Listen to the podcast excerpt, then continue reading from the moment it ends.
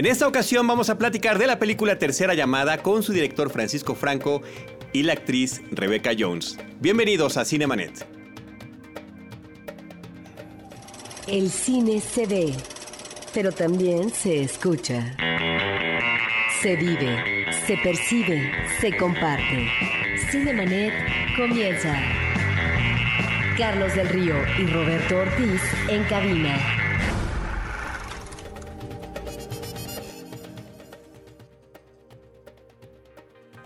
www.cinemanet.mx es nuestro portal, es un espacio dedicado al mundo cinematográfico desde hace casi ocho años. Yo soy Carlos del Río, les saludo y voy a saludar en esta ocasión eh, primero a mi amigo Hugo Lara, que es eh, del proyecto Corre Cámara y que nos acompaña eh, sustituyendo a Roberto Ortiz.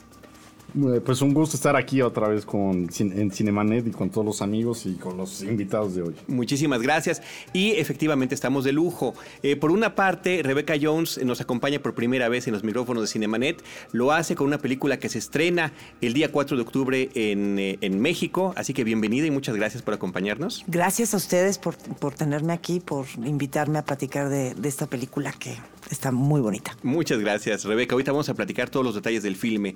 Y con Francisco Franco Alba. Es su segundo apellido, es muy importante mencionarlo. Eh, en México, por supuesto que tenemos mamá, pero también por las confusiones que puede haber si ponemos en Google tu nombre, ¿verdad, Francisco? Bueno, sí, puede ser un poquito complicado, pero si ponen Francisco Franco director salimos menos. Claro, o, o quemar las naves, o tercera llamada. Exacto, Francisco Franco, quemar las naves. O la palabra teatro. Eh, Francisco es de los directores que afortunadamente puede repetir visitas a Cinemanet. En abril del 2008 tenemos el episodio 211. Ahí platicamos con mucho detalle de la película Quemar las naves. En aquel entonces Ángel Onésimo e Irene Azuela, protagonista de esa película y también protagonista de Tercera Llamada, estuvieron con nosotros. Así que un gusto muy grande, Francisco, que estés de vuelta. Un placer repetir y un placer tener otra película bajo el brazo. Por supuesto, eso es- esa es la mejor noticia de todos. Yo eh, le voy a pasar la palabra a Rebeca para que nos platique al público cinéfilo que nos acompaña, que nos digas brevemente de qué trata esta cinta Tercera Llamada. Claro que sí. Bueno, Tercera Llamada cuenta la historia de una eh, puesta en escena accidentada de teatro y todo lo que sucede detrás de bambalinas y cómo eh, las circunstancias llevan a esta compañía a tener muchísimos problemas que obviamente pues provocan risa en el público, es, mu- es muy chistosa, pero a la vez también es muy conmovedora. Eh, creo que no es una película que nada más eh, le atañe a los actores o a la gente que nos dedicamos a esto en producción o en dirección o, o todos estos eh, ramas que, que existen dentro del teatro. Este, sino cualquier gente que tenga una pasión y que, y que sepa lo que es tratar de llegar a un objetivo, creo que eso es lo que tiene la, la película, que habla del proceso en sí, de mm, muchos proyectos que no se llevan a, cabo de la manera que pensábamos que se iban a llevar, pero que no deja de ser muy enriquecedor eh, para, tu, para tu ser eh, pasar por ese proceso. Este, creo que ya me hice un poco de bolas, pero, pero este, la película es muy divertida. O sea, se trata de una obra de teatro y tiene muchísimos problemas. Bueno, es una película que yo personalmente disfruté y que creo que tiene un muy buen nivel de calidad en todos los departamentos. A mí me gustaría que Francisco nos platicara el origen de la historia del guion. Es una obra de teatro, si, como entiendo, y, eh, según entiendo, y, eh, y que nos hables en qué momento decides llevarla al cine. Eh, Sí, es Tercera Llamada. La película está basada en una obra de teatro que hice hace veintitantos años, que escribí junto con un escritor colombiano, Ignacio Guzmán, muy talentoso. Y la hicimos hace muchos años en el Teatro de la SOGEM, se llamaba Calígula probablemente, y estaban Lilia Aragón, Gabriela Roel, Julieta Venegas, estaba recién llegada de Tijuana y era la que tocaba el piano y hacía la música. Y después de muchos años de que pasó ese montaje, que fue mi primera obra, la primera obra que escribí y dirigí, eh, ahora que después de, de- de quemar las naves, María René y yo volteamos a esa historia y pensaba yo, después de veintitantos años de estar haciendo teatro, mi acercamiento a ese mundo y mi conocimiento se había vuelto mucho más profundo y, y mucho más rico en experiencias. Entonces decidimos retomar esa historia y adaptarla para cine. A María René y a mí nos encanta el teatro, somos amantes del teatro, pero queríamos hacer una historia coral queríamos hacer una historia de ensamble donde fueran muchas las voces que contaran la historia, porque esta eh, tercera llamada no está vista solamente desde el punto de vista el director y los actores, o en este caso la directora que es Karina Gidi y los actores, sino desde el punto de vista de todos los que trabajan en el teatro, los técnicos, los creativos, inclusive el público que asiste a ver la obra de teatro el día del estreno. Entonces, queríamos también hacer una comedia. Nuestra anterior película había sido un drama más bien intimista y queríamos explorar también eh, otro, otro género, otro tono, otra manera de, contar historias. Si bien eh, comentas que hay una diferencia con quemar las naves y sí quiero hacer una referencia porque hay mucha gente que está participando en la misma película. Tú como director y guionista, la co-guionista, eh, la fotógrafa. principal, fotógrafa, en fin, hay muchos, muchas personas involucradas, así como en esta obra de teatro que nos mencionas, que, que eh, pues la película retrata. También detrás de las cámaras hay un mismo equipo que está trabajando cómo a ti te gusta para narrar historias. Ya nos habías comentado en aquella ocasión que tú puedes narrar historias en el cine, en la televisión, en el teatro. No sientes que ningún medio esté peleado con el otro. No, son diferentes lenguajes. Sí, efectivamente. Y este, porque ya ves que luego se habla, ah, ya te fuiste al cine, ¿no? Entonces ya fue la transición. No, puede uno estar yendo y viniendo y este, en diferentes medios, tanto como, como, como escritor, director, actor, actriz. Eso está sucediendo. Sin embargo, veo algunos vasos comunicantes entre quemar las naves y esta película de tercera llamada. Por una parte hay una galería de personajes muy rica, eh, en ambos casos. También estamos hablando que tienen como una locación principal. En el caso de quemar las naves era esta gran casona vieja y aquí es el teatro, ¿no? Donde todo está sucediendo y donde inclusive algunos personajes ni siquiera pueden salir. Que además que teatro, porque estábamos en el Centro Cultural Universitario de la UNAM, filmamos durante el invierno y todo el espacio estaba abierto para nosotros. Nos brincábamos del Sor Juana al Juan Ruiz de Alarcón, a la Covarrubias, al Museo Almoac. Entonces era, un privilegio de, de, locación. Igual que en Quemar las Naves teníamos una casa increíble en Zacatecas, un lugar maravilloso. Así es, y que afortunadamente uno descubre eh, y, puede identificar, sobre todo los que vivimos en la Ciudad de México, este lugar tan hermoso que es el Centro Cultural Universitario. Eh, bueno, mencionaba esas similitudes y también la de que el personaje principal eh, tiene una madre que ha, estado tocando la fama, ¿no? En el caso de Quemar las Naves había sido una cantante, en el caso de Tercera Llamada fue una actriz que también ya están, porque es otro tema que se maneja. es Julieta, Julieta, Burrola, la madre de, de Irene Azuela. Ajá, hay que mencionarlo, el asunto de que están los momentos de fama, están los momentos de gloria, pero viene después el olvido, el, el, abandono, la decadencia, la juventud se acaba, la belleza también. ¿Y qué sucede cuando nos enfrentamos a todo eso? Claro. Es, es muy lindo. Pues en esta película se aborda de una manera diferente, pero efectivamente hay esos vasos comunicantes que tú mencionas. Es imposible que no existan. Digo, María René y yo finalmente somos los co-guionistas de, de, las dos historias. Entonces sí son historias que se comunican en muchos sentidos. Lo que es muy diferente entre Tercera Llamada y Quemar las Naves justamente es el tono, que exploramos otro tono, que otro tono que además nos gusta mucho y que tiene que ver mucho con nuestras idiosincrasias, con nosotros los mexicanos. Esta sensación de que la vida no hay tragedia absoluta ni comedia absoluta, siempre está mezclado los momentos de alegría con los momentos de zozobra y es muy difícil vivir un, un drama en el que no haya elementos de comedia. Al menos así veo yo la vida como una tragicomedia constante y queríamos reflejar un poco ese tono y hacia ahí nos abocamos en tercera llamada. Eh, una cosa que me gusta mucho de la película es el ensamble actoral, ¿no? este grupo extraordinario de grandes actores, ¿no? Es un lujo, ¿eh? Un lujo impresionante. sí, no, no, bueno. además es un gusto ver eh, pues a Rebeca, ¿no? Muy eh, asociada sobre todo a la televisión y, y, de pronto haciendo este personaje en el cine que lo hace estupendamente. Entonces, Rebeca, me gustaría que nos platicaras pues sobre tu personaje, sobre tus compañeros, ¿no? Sí, claro. Y, bueno, cómo se dio toda este, esta química. No, bueno, es que Francisco, Francisco tiene un poder de convocatoria muy grande, primero por el talento que tiene y por la gran cantidad de amigos dentro de este negocio. Este, que te convence, te, te llama, te convence con, con un proyecto muy hermoso pero tiene esta particularidad de, de trabajar muy en armonía y eso es lo máximo, lo padrísimo. Eh, mi personaje es, una, es la diva eh, de la compañía.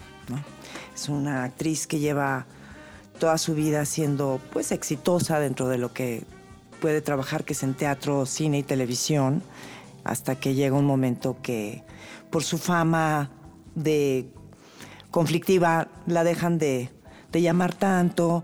Y está en el- no la en llama el- nadie. la dejan de llamar tanto. O sea, ya nadie la llama porque Francisco, es insoportable. No, Sí. no ha salido de su personaje. Sí, ya, habla desde Rebeca, no desde Amanda. Ella es muy, muy humilde, muy simpática. Es No. tremenda. Pero está pasando por esa crisis, ¿no? Ah, De, de- de- de, este, de, pues, de que ya no es la reina y que, y que hay que darle lugar a, a- a las nuevas generaciones y le cuesta mucho trabajo eso. Y por lo mismo, pues es una mujer dura, aparentemente dura, que hasta en su afán por ayudar a la joven promesa actriz, que es Irene Azuela, pues lo hace de una manera muy seca, ¿no? Pero con mucha verdad. Y eso, eso me encanta de ese personaje, porque más allá de, de la comedia que se puede traducir en todas estas vicisitudes que pasan durante la historia, a través de estos personajes que están muy bien delineados cada uno. Por ejemplo, Ceci Suárez que hace a la diseñadora de vestuario, ¿no? Que es este muy azotada, es este muy todo le preocupa. Este está Lalo España que es el jefe de los tramoyos, ¿no? De los, sí, de los tram- el, je- el jefe del sindicato está Silvia Pokémon. El Pinal, Pokémon el Pokémon, sí. Este Silvia Pinal que hace a la delegada de la ANDA. Es Se un lo sabe caso, muy ese es un bien, caso, ¿no? Le sale súper sale bien. Sí, es un lujo haber trabajado con todos estos grandísimos actores, que cada uno de, de ellos, de, bueno, de nosotros estuvimos este, trabajando como un mes antes con Francisco. Dos. y con, con este. con una. con un afán no de ensayar la película, porque no se puede ensayar una película, pero sí de conocernos a fondo antes de llegar al set. Y sobre todo estas escenas de toda la pelea que, que hay sobre el escenario, eh, es, era casi matemáticamente calculado por Francisco cómo iba a estar la cosa. eh, mm, como, como coreografía, casi, casi, ¿no? Rebeca, en particular tu personaje, todos están interrelacionados y todos están conviviendo en este espacio, en esta obra, en este proceso y demás. Pero en particular, tu eh, personaje está vinculado con los que interpretan eh, Luján, Fernando Luján y eh, la actriz Irene Azuela. Exactamente, la- la- el reparto de Calígula, que es la obra que se está poniendo du- du- du- dentro de la historia de la película, es eh, Fernando Luján, Irene Azuela, pero Irene Azuela entra después de que sale Jorge Poza por problemas. Este, Moisés Arismendi y Ricardo Blume, somos los, los actores de... Y Alfonso Dosal. Somos como la compañía que, bueno, no, no, ves, no ves a más actores, pero, porque en Calígula hay muchísimos personajes, pero ellos son como los principales, ¿no? Mi personaje es Sonia y, y aparte tiene una relación con Fernando Luján, que es también el primer actor de la compañía. Eh, pero sí es padre cómo se, cómo se traduce y cómo se cuenta. Creo que, independientemente de que es una película que yo creo que le llama la atención a todo tipo de gente, no importa que te- no te dediques a esto, creo que aparte de todo es muy interesante ver cuál es todo lo que se tiene que hacer para levantar el telón antes de que el público realmente vea el resultado. ¿no? A mí eh, lo que me queda claro es que eh, en una película donde se nota que hay un director es, eh, es, eh, aquel que sabe dirigir a sus actores y hacer que, que se muestren. ¿no? Y yo creo que es un- una de las características y de los atributos de esta película. Que dime, Francisco, cómo elegiste a estos actores. Bueno, desde luego también hacer el comentario que se nota que es tu universo, ¿no? Es el mundo de los actores y del teatro. ¿Cómo los elegiste? Pues eh, Y sobre todo en estos casos especiales, porque hay algunos, eh, de- por ejemplo, el, el que el, el Chipen, ¿no? Que viene Víctor también García. igual, es como que no, no se le imagina uno haciendo tan bien su trabajo. ¿no? Pues eh, vienen de, o sea, las ideas vienen de diferentes lugares. Desde que estábamos escribiendo el guion, María René Prudencio y yo todo el tiempo jugábamos a ponerle cara a los personajes. Y para mí este elenco particularmente eh, fue, fue una, una delicia poder juntarlos porque en su mayoría son actores o actrices con quienes yo ya había tenido una relación previa de trabajo profesional que había sido satisfactoria, que nos había gustado hacer y con muchos de ellos tengo una relación pues amistosa, muy, muy cercana. Entonces es una gran reunión para mí fue un gran lujo poder tenerlos a todos juntos, gente que he conocido en diferentes momentos y haciendo diferentes trabajos. Y hay algunos con los que no había trabajado, como Víctor García, como Anabel Ferreira, que fueron un descubrimiento también para mí. Me decían, ¿cómo Anabel Ferreira? ¿Cómo Víctor García? Y bueno, hay, hay todo este prejuicio, siempre lo decimos respecto a que hay actores de cine, actores de tele, actores de cabaret, actores de... Pues no, hay buenos actores y malos actores, no importa de dónde, de, de cuál haya sido su formación o dónde hayan desarrollado más su carrera. En ese sentido, por ejemplo, tener a un actor como Fernando Luján, que ha hecho las cosas más patéticas, ridículas, chistosas, dramáticas, melodramáticas, buenas, o sea, toda la gama de posibilidades, para mí es un, es un camino muy, muy claro. Yo, yo, yo no tengo esos prejuicios y me encantaría que no existieran esos prejuicios respecto a, a estas etiquetas de quién es bueno para qué. Estamos platicando con Francisco Franco y Rebeca Jones. Continuamos en Cinemanet en un instante. No se puede hacer más. ¿Para qué alarmarse antes de tiempo? Tenemos que hablar. Lo discutimos meses. Es una locura querer cambiarlo todo tampoco del estreno. Roma imperial. Tuniquita. Guarachito. Es uno de los retos más importantes de mi carrera. Es mi Tour de France. No, no, Tour de Force. Dice el Chipen que en este teatro se aparece Pedro Infante. Cuando decidiste cambiar la escenografía, yo pensé, todo se arregla con un par de tafiles. Lo tuyo es más grave, Isa. A ver, ¿por qué te dicen chip? Es que antes de ser técnico, trabajó en un Chip and Dale. Explícame en qué momento estoy aceptando tanta humillación siendo quien soy. O sea, ¿cuándo dejé de quererme?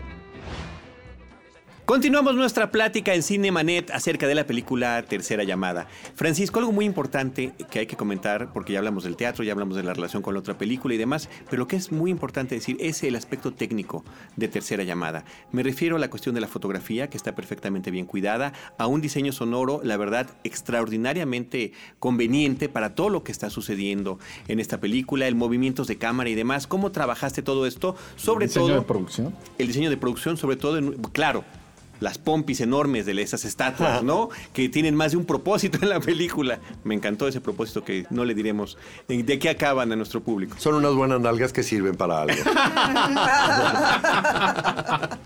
Bueno, eh, eh, como tú lo comentaste hace rato, eh, a mí me gusta trabajar con la gente con la que ya he encontrado una relación también, una, una, una complicidad creativa para hacer las cosas. Entonces, en, que en tercera llamada, en, la- en esta película, la mayoría de la gente en el área creativa técnica eh, son gente que ya había trabajado en Quemar las Naves. Está Pablo Tamés, que hizo el sonido directo, que hizo un extraordinario sonido directo porque era dificilísimo. De repente tenía 13 actores moviéndose en escena y hablando sin parar. No, no doblamos más que una escena chiquitita. O sea, el, el sonido directo de Pablo Tamés es extraordinario el trabajo que hizo él y él había estado también ya en Quemar las Naves. Erika Licea, que fotografió también eh, Quemar las Naves, es la fotógrafa de tercera llamada. Y Matías Barberis, que hizo el diseño sonoro de aquella película, también hizo el diseño sonoro de esta película. La productora es Laura Imperiale de las dos películas. Nuestras asesoras de guiones, que son María Novaro y Beatriz Novaro, fueron los mismos. Básicamente trabajamos con el mismo equipo de Quemar las Naves, porque en Quemar las Naves encontramos una comunión muy particular para, para trabajar. Eh, una de las cosas que yo agradezco muchísimo, no solo a los actores, sino también a ellos, es el tiempo que dedicaron de preparación. Es una película que preparamos con muchísimo tiempo de, de anticipación. O sea, realmente tuvimos un trabajo de, de desglose y de decisiones de estilo en conjunto mucho tiempo. Estuvimos trabajando unos seis meses antes de comenzar a filmar Erika Alicia y yo, plano por plano. Y después se fueron integrando las gentes del departamento de arte y del departamento de sonido. Pero, pero digamos que es un equipo que, que teníamos mm, seis semanas, siete semanas para hacer una película que realmente se tendría que filmar en mucho más tiempo, porque era una película muy, muy complicada a nivel, pues a nivel ensamble. Es una película de 13 actores hablando y moviéndose sin parar. Entonces, nos preparamos mucho para realmente ser lo más efectivos posibles durante, durante el, el set. Hubo muchísimo trabajo previo. ¿Cuánto duró la filmación? Siete semanas. Siete semanas, seis semanas en el Centro Cultural Universitario y una semana picoteando por aquí y por allá, pero, pero sí fueron, fueron siete semanas, siete semanas pues muy rigurosas y muy apretadas, pero, Pero funcionó, si no todo, visto- funcionó todo muy Yo bien. siento que si no hubiera habido esa preparación de, de- al nivel, en el nivel que Francisco menciona, y también con los actores no, no se hubiera podido, porque era complicado, ¿verdad? Sí era complicado. Y luego también, este, por ejemplo, Francisco, me contaste que no pudiste poner el dolly, que, que siempre habías pensado en poner en el Había teatro miles, miles de cosas que todo el tiempo había que estar este, cambiando. También el teatro. sobre la marcha. Eh, aunque habíamos trabajado tanto, eso es una cosa increíble, aunque habíamos trabajado tanto en el diseño de producción y en mm, la fotografía y en el sonido, el teatro tiene personalidad. O sea, ese teatro es como una actriz. En- cuando ya estábamos parados en el teatro, ella se dejaba fotografiar guapa de una manera diferente. o sea, siempre era todo el tiempo buscar eso. Y, y- y el trabajo fue ese. Yo todo el tiempo hablaba con Erika Licea y con toda la, la gente de arte y sonido y decía, tiene que ser el actor principal. El espacio tiene que tener una presencia dramática siempre y tiene que ir jugando en consonancia con la película. En los momentos tremendos trabajamos con los de trabajo, los momentos en los que están viendo al teatro de otra manera, hay que el tratamiento que se le dio al espacio teatral fue un tratamiento muy, muy meticuloso y que va variando todo el tiempo, porque es una película que aunque sucede en ese espacio, ese espacio está en constante transformación. No sé si les pasó, pero no te aburres jamás de estar en el teatro. Es está todo el tiempo está en movimiento y así es el teatro. La película se estrena este 4 de octubre, la próxima semana. eh, bueno, este viernes 4.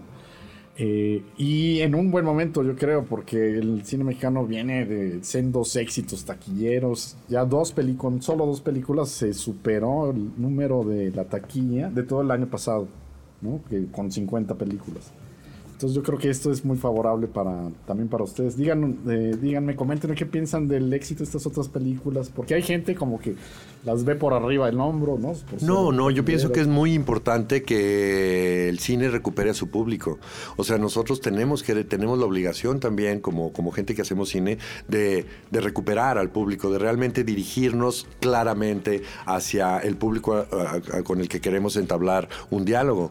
Para mí es muy, muy importante tener eso. Yo realmente no hago cine para mí, lo hago para otros y esta película, particularmente Tercera Llamada, está hecha para este país y para nosotros. De- de- han sucedido cosas con la película. Ganó en Guadalajara el premio al público, público. la prensa le dieron este premio a todas las actrices. El premio del jurado, la mejor actriz se lo dieron al ensamble. En Lima ganó, está haciendo una ronda de festivales, ahorita está en Valladolid, de estar en Costa Rica.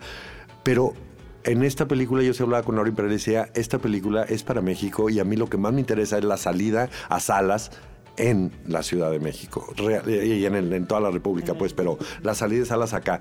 Me parece importante que se recupere el público. Puedes estar de acuerdo, ¿no? Te pueden gustar o no las películas que han tenido éxito eh, últimamente. Eso es lo de menos. Lo importante es que realmente se esté conectando con el público, que el público mexicano vuelva a buscar cine mexicano y ahí también la gama de posibilidades tiene que abrirse. Por supuesto que yo quiero ver Eli en 300 salas, o en 500 o en 1200 salas. Pero bueno, poco a poco creo que hay que recuperar ese Unas terreno. favorecen a otras, ¿no? Las Yo creo que sí, yo creo que sí. Entonces a mí me parece bueno, finalmente, cualquier cosa que signifique esa recuperación, ese contacto otra vez entre los creadores y el público. Lo mismo sucede en el teatro, lo mismo sucede en todos lados. Si no, ¿para qué estás haciendo lo que haces? Ahora, hay una historia cinematográfica a través de los actores y actrices que están en el escenario, en la película y frente a las cámaras para los espectadores.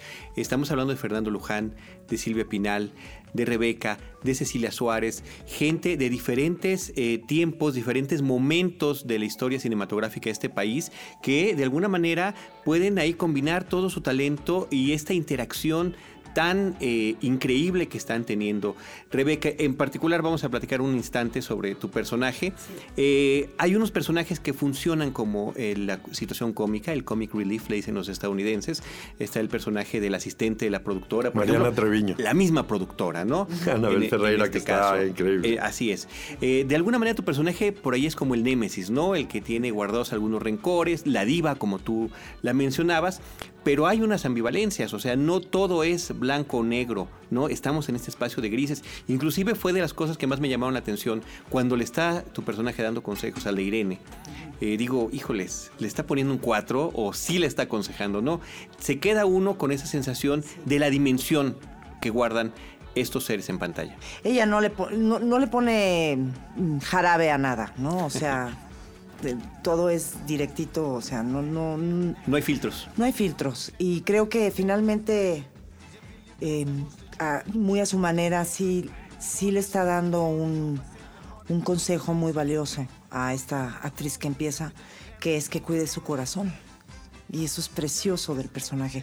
Se lo dice, te digo, amargamente. A lo mejor le dice, mira, no te odio por ser bonita, por ser flaquita y más jovencita. Pero sí, este, lo que estoy viendo es que te estás dejando llevar en un, en, esta avalancha que puede ser de pronto el, mundo del espectáculo, ¿no? La, fama, el- tu oportunidad. Y no dejes que te, que te moleste en tu corazón, no dejes, no, no seas vulnerable, es lo que le está diciendo. Hay que, hay que, por eso somos eh, conflictivos, entre comillas, ¿no? Porque cuidamos nuestros textos, cuidamos nuestros vestuarios, pues estamos cuidando más allá de eso nuestro corazón y nuestra integridad como, como personas creativas y, y que, que no, no solamente somos actores, somos personas y eso es lo que le está diciendo, ¿no? Muy bien. Yo, yo también eh, quisiera eh, recordar y hablar del personaje que nos hablara Francisco, del personaje que es la directora, la que hace, ¿no? Karina Gidi. Karina Gidi, ¿no? Eh, eh, dime cuánto te identificas con ella, ¿no? Ese personaje que pronto está a punto de que se le caiga todo encima, ¿no? Y también que nos hables de esas referencias que tienes del, del teatro dentro del teatro o del teatro en el cine. Incluso de pronto pienso en películas que hablan un poco esta situación como la de Benders, el estado de las cosas, que Sí, seguramente conoces, o la noche americana. O Balas sobre Broadway. Cuando, cuando comenzamos a trabajar, yo les decía, estamos haciendo una película de género. Esto ya es un género. El teatro, el teatro contado en el cine es un género. Hay una película de Cantinflas que se llama Arriba el telón. O sea, Hitchcock filmó, o sea, menciona, hay miles de películas que tratan sobre el mundo del teatro y es obvio que, que existen estas películas porque es un mundo muy muy atractivo. Por supuesto que todas esas películas son referentes, pero por supuesto también que está contado de una visión muy personal. Yo soy alguien que igual hago tele que teatro que cine y el teatro, eh, el teatro es un universo que amo profundamente. Cuando creamos el personaje de la directora, eh, para mí fue muy difícil. Con María René todo el tiempo había unas eternas discusiones respecto a la posición que tenía la directora o las cosas que estaba haciendo correcta o incorrectamente la directora de la, de la, de la puesta en escena que sucede en la película. Porque obvia- obvia- obviamente te toca y obviamente hay un momento en el que tienes que ser un poquito duro también contigo y darte chance de lo mismo que estás haciendo con los demás personajes, que de todos estás un poco burlándote amorosamente, entendiéndolos, pero también criticándolos dentro de la película, pues había que hacer lo mismo con la, con la productora. Yo tenía una pareja que cuando yo estaba en estos azotes así tremebundos de respecto a algo que no me salía, todo el tiempo volteaba así en la cama antes de dormirse y que me decía, es una obra de teatro, como diciendo, ¿a quién le importa? ¿no? O, o es una película, o sea, ¿no? O sea, nadie se va a morir, o sea, No- que, no ¿cuál es el vamos problema? a proyectar todos aquí. ¿Cuál es el problema? Y mucho tiene que ver, esa historia tiene que ver con ese, con, con, con, con esa frase, que de repente de afuera todo el mundo dice, ¿para qué? Tanto estando el suelo tan parejo, ¿para qué hacerse la vida fácil pudiéndosela hacer difícil? Es lo que dice la, la productora. Pues tiene que ver con la pasión, tiene que ver con tú creer en algo y darle la importancia que tú le quieras dar en tu vida. Y entonces para mí eso es importantísimo. Si no, ¿qué sentido tiene la vida? O sea, hay que inventárselo diario y decir, ¿para qué me levanto en la mañana para hacer esto? Y aunque a nadie le importe, para mí tiene que ser lo más importante y es lo que me tiene que mover para hacer las cosas. Y ese es el motor del personaje de la directora, que Karina Gidi pues, es una actriz extraordinaria y le dio una dimensión también muy particular a ese personaje. El creador cinematográfico cuando va a hacer una película tiene que hacerse y responderse muchas preguntas, ¿no? ¿Va a ser a color o va a ser en blanco y negro? ¿Va a ser hablada o va a ser muda? En este caso me, da la curiosidad, ¿por qué mujer la directora? ¿Por qué no director? ¿En qué momento se tomaron esta decisión eh, desde la obra de teatro o desde esta película? de Fíjate que es desde la obra de teatro que era una mujer. Eh, porque cuando escribí la obra de teatro, hace veintitantos años, se va- eh, tenía que ver con una anécdota que acababa de suceder, donde una directora había torturado psicológicamente a unos niños. Era una obra infantil. Entonces de ahí salió esa obra. Entonces fue directora y ya se quedó. Se quedó como directora también acá y para mí también es mucho más cómodo que sea una directora y, la puedo ver también con, con mucho más distancia. Y además es el volumen que puede tener el personaje teniendo un conflicto como el que tiene nuestra directora que está en el último jaloncito en el que puede tener un hijo, era interesante para nosotros también, justo porque queríamos ver ese balance entre lo que nos importa y lo que en la vida se supone que tenemos que hacer. Entonces le daba un conflicto mm, bastante rico al personaje de la directora en tercera llamada. Eh, Francisco, regreso rápidamente porque me quedé con algunas cosas ahorita sobre la, presencia del teatro, que también nos comente Rebeca. Este. Está visto desde muchos puntos de vista, de muchas maneras. Efectivamente, no aburre, porque estamos viendo lo que sucede no nada más en el escenario, lo que sucede en las butacas, lo que sucede en el control de, de audio y de sonido, lo en que la sucede covacha de los en técnicos, que ahí es donde camerinos. pasa todo. Una de las escenas iniciales de la película es en los camerinos, que me parece que está montada. No quiero imaginarme cuánto tiempo se tardaron para poner a los personajes en cada ubicación, que los espejitos estuvieran reflejando el rostro de cada uno, porque a final de cuentas, el espejo en el teatro y en el cine es importantísimo, ¿no? Qué chistoso que lo menciones porque hubo mucho trabajo con los espejos, pero fue un trabajo muy rico. Y los actores, como habían trabajado tanto, ya habíamos trabajado mucho antes, entonces no fue, sí fue, fue, fue complicado, fue minucioso, pero ve- venía todo el mundo ya muy preparado para lo que teníamos que hacer. Entonces esas escenas fluyeron de una manera muy organizada porque previamente ya habíamos trabajado a detalle esas cosas. Y, pero sí, es- es- eh, para mí el, el teatro es lo que te comentaba, es un espacio vivo y cada espacio tiene una personalidad propia. Estar en la covacha de los técnicos es un planeta completamente diferente a estar en las oficinas administrativas, a estar en los camerinos, que es el espacio siempre pues, más entretenido, o a estar arriba en la tramoya, trepado entre las luces. Todos los espacios tienen diferente personalidad y lo pueblan diferentes seres y diferentes personalidades. Entonces, retratar todo eso desde esos lados, pues fue una de las cosas que más disfrutamos. Sí, sí, pues igual, o sea, a mí desde que empecé mi carrera, estar en un espacio cultural, un espacio que se dedique. Pero tu carrera comenzaste en el Table Dance de Guadalajara. o sea, su carrera como actriz, quiere decir. Este, pero sí me acuerdo, yo debuté en el teatro, en el Galeón, cuando todavía no lo remodelaban.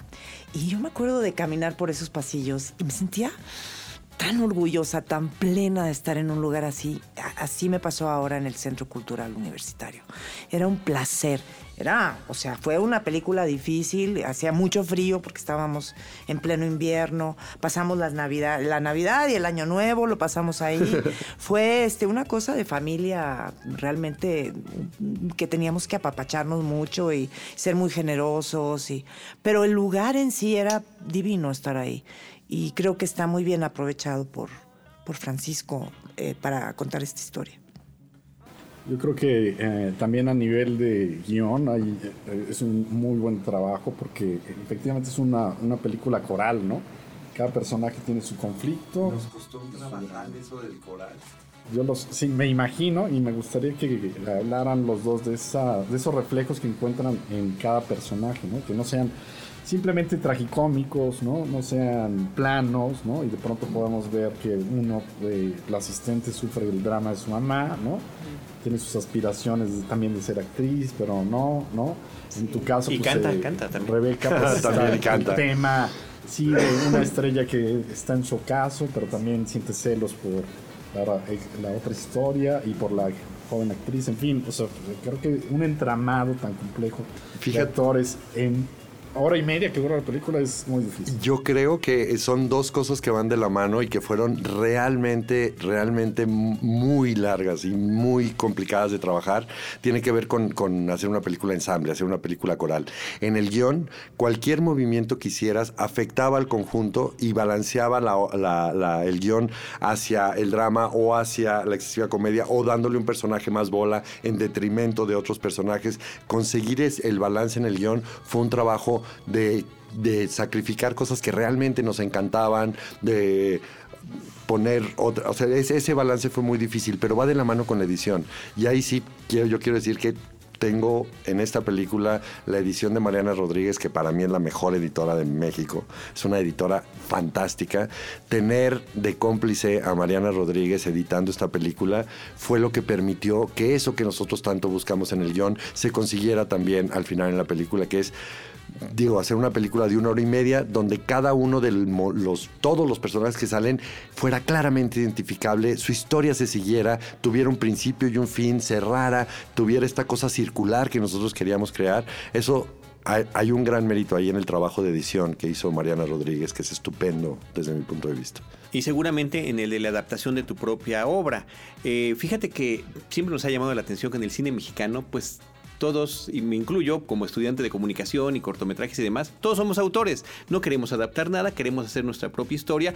Y resulta que inclusive en nuestras propias entregas de premios, en los Arieles, queda este, vacío el lugar de las películas, de los guiones adaptados, porque todos tienen, su- a final de cuentas también esto de alguna manera lo es, tú lo hiciste para teatro, ¿no? Yo Basado para teatro he adaptado, yo adapté a Paul Auster, adapté a Carver, he adaptado muchas cosas para teatro y me encantaría hacerlo para cine si no fuera tan caro los autores que me gustan. Pero bueno, tendré que encontrar un texto que realmente me, me- me conmueva y que, y, que, y que sea ah, de alguien cercano. Me encantaría, por ejemplo, adaptar una novela mexicana. Me encantaría. Eh, Rebeca, en, en este trabajo que comentaba eh, Francisco de la edición, ¿no te pasó como tu personaje en la obra? ¿Sentiste que te sacaron, te metieron? No. que te No. cortaban tu... Más mimada, no. más mimada no puede estar. Más mimada no Tantos actores. ¿no? Queriendo No. jalar para su Mira, yo estaba haciendo una temporada de teatro al mismo tiempo. Entonces, este, ya me tenía que ir corriendo al, al Insurgentes porque tenía dos funciones y Francisco me decía, estuvo precioso, Becky, pero regálame otra. Y entonces tenía tanto, tanto, tanto material que decíamos, o sea, ¿cómo, se va, cómo le va a hacer? ¿Cómo, cómo- ¿De dónde van, van a poder ponerse de acuerdo en la edición justamente? No, no, a mí la verdad estoy fascinada como, como resultó ser Amanda finalmente en el, en el producto final. Está perfecto. Y, y hay eh, algo que me gusta de la película es que tiene sus pequeños detalles y si los ves con cuidado, pues es de la forma que están haciendo el ejercicio, ¿no? Que tú les... ¿No? Sí. Eso sí es de la vida real.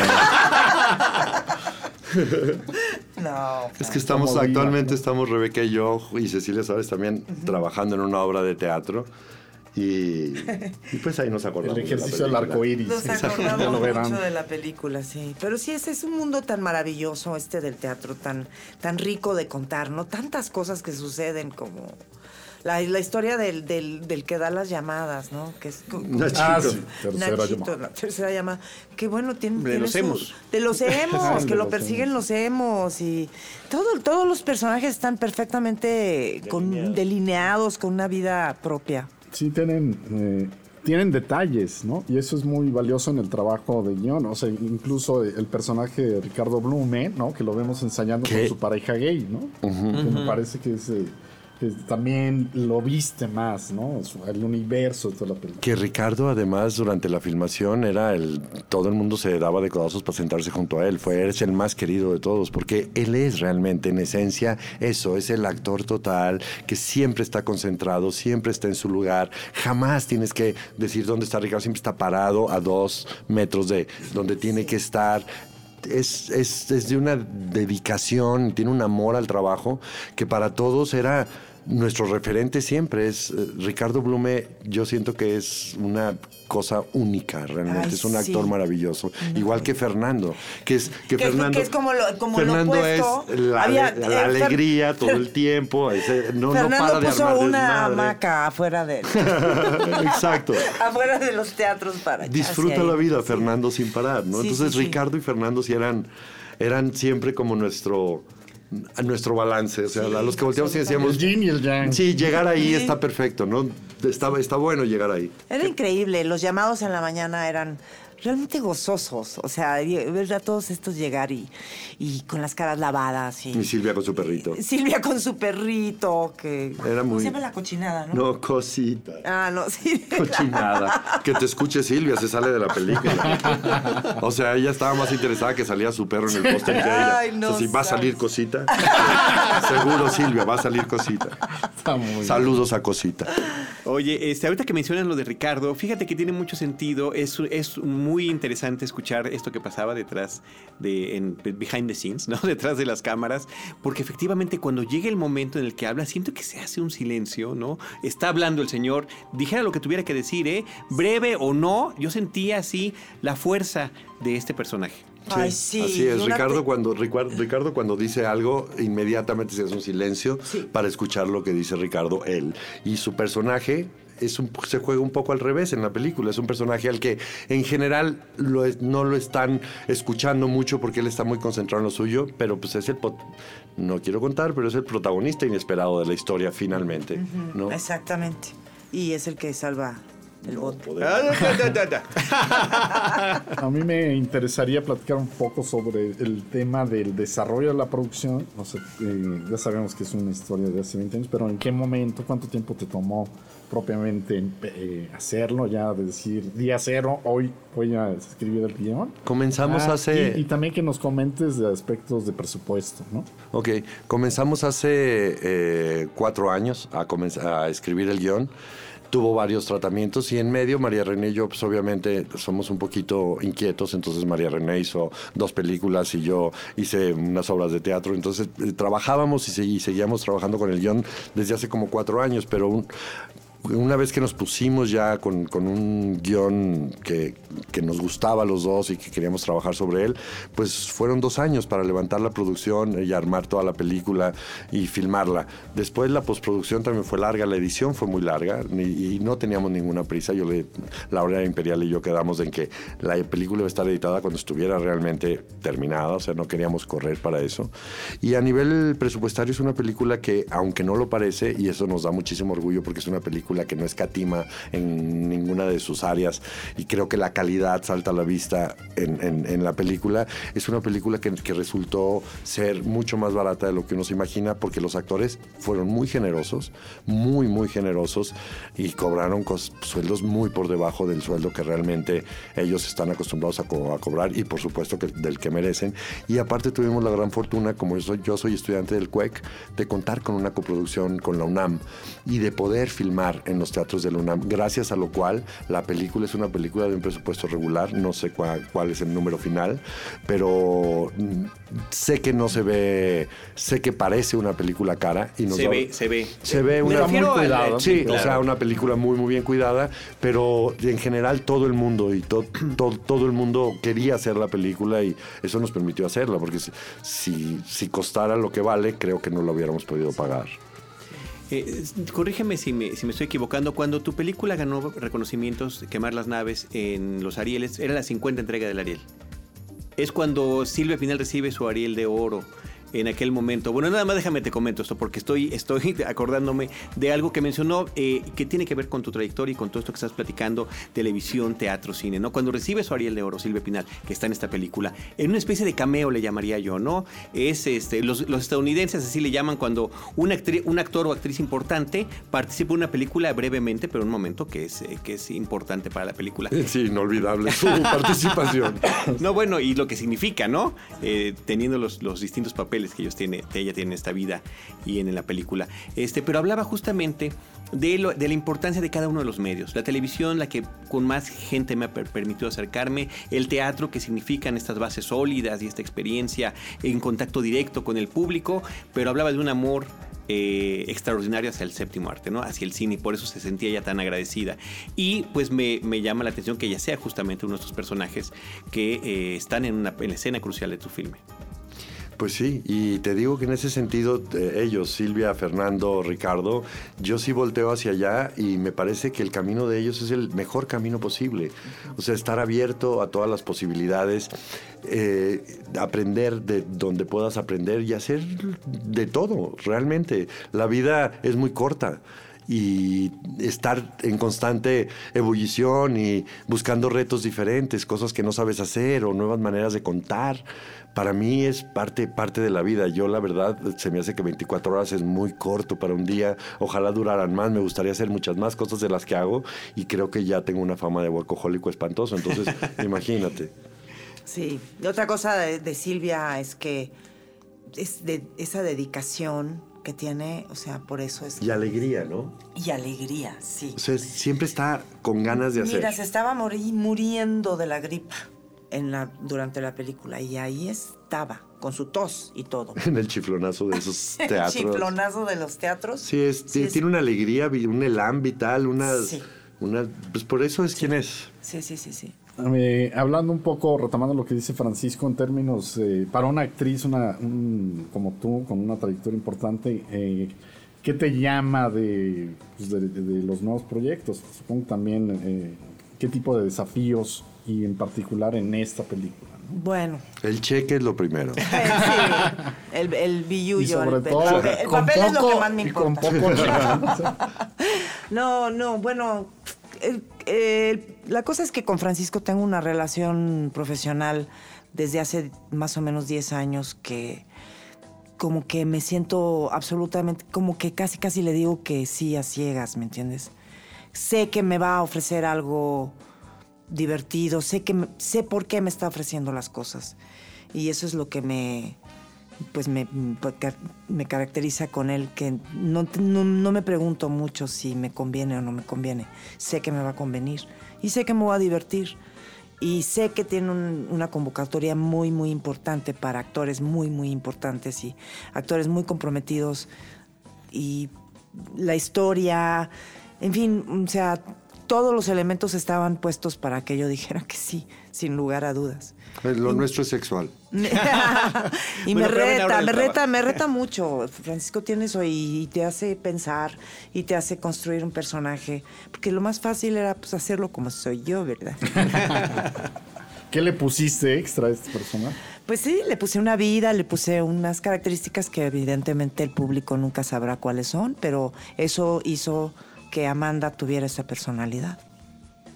Francisco, ¿nos quieres compartir eh, para concluir esta charla redes sociales, sí, por eh, favor. internet, Twitter, página, lo que necesiten? Igualmente, Rebeca, si quieren mencionarnos algunas de, de número de copias del destino. Claro, ¿con cuántas copias se ¿En qué ciudades? Salimos con 75 copias en DF y área metropolitana. Después va hacia provincia. Ojalá y de esos 75 crezca, dependiendo de cómo, cómo vayan poniéndose las cosas.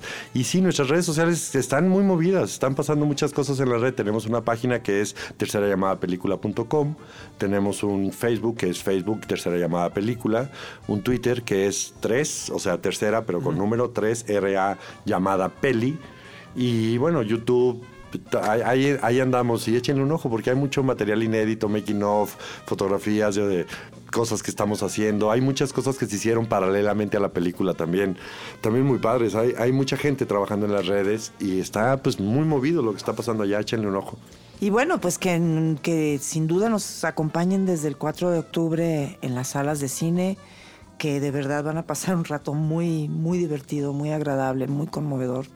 Tiene esa cosa la película que te lleva de la carcajada abierta a, la lágrima, ¿no? Contenida un poquito, porque te da pena. a mí no. Rebeca Jones, muchísimas gracias. qué, gusto y qué honor que nos hayas acompañado.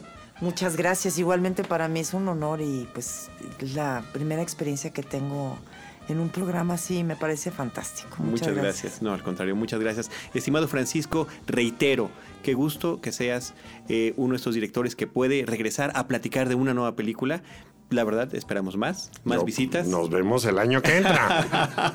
Ojalá. La mejor de las suertes y gracias por acompañarnos. No, al Muchas contrario, gracias, muchas gracias a gracias. ustedes. Felicidades. Gracias, Hugo. Muchísimas gracias, Hugo Carlos, gracias. Muchas gracias. Hugo Lara del proyecto Corre Cámara. Es la hora de los agradecimientos y despidas y demás. Yo quiero dar las gracias a Adalberto Romero de Citlal Estudios que el día de hoy nos ofrecieron eh, generosamente este espacio, su tiempo para poder hacer esta grabación. Estamos en un fin de semana eh, y gracias, estimado Alberto, por esto.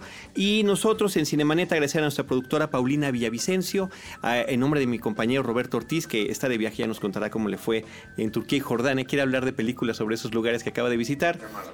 Eh, sí, pues sí, pero nos dejó y mira qué oportunidad nos regaló también con esta despedida. Y nosotros estamos en redes sociales, facebook.com diagonal cinemanet, arroba cinemanet en Twitter, cinemanet 1 en YouTube, también en Efecto Noticias todos los viernes en vivo con eh, Andrea Varo en el canal 125 de cable, 234 de Sky, 163 de Total Play.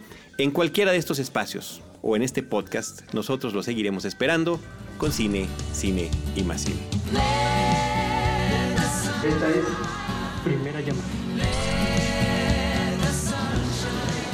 ¿Ya se pueden abrir las puertas o no? Se nos acabaron los boletos, ya no tenemos localidades. Ya están sus bonos, porque lo que sí no vamos a permitir es que se nos ande acusando de malversación de escenografía. Sáquenlos de aquí. Por eso, ahorita mismo agarramos todas nuestras cosas y las renunciamos juntos. Bueno, porque sigue a su madre el tren. A ver quién traga más camón. Esta es segunda llamada. ¡Mis actores están matando! Lo que dije, parezco Walter Mercado.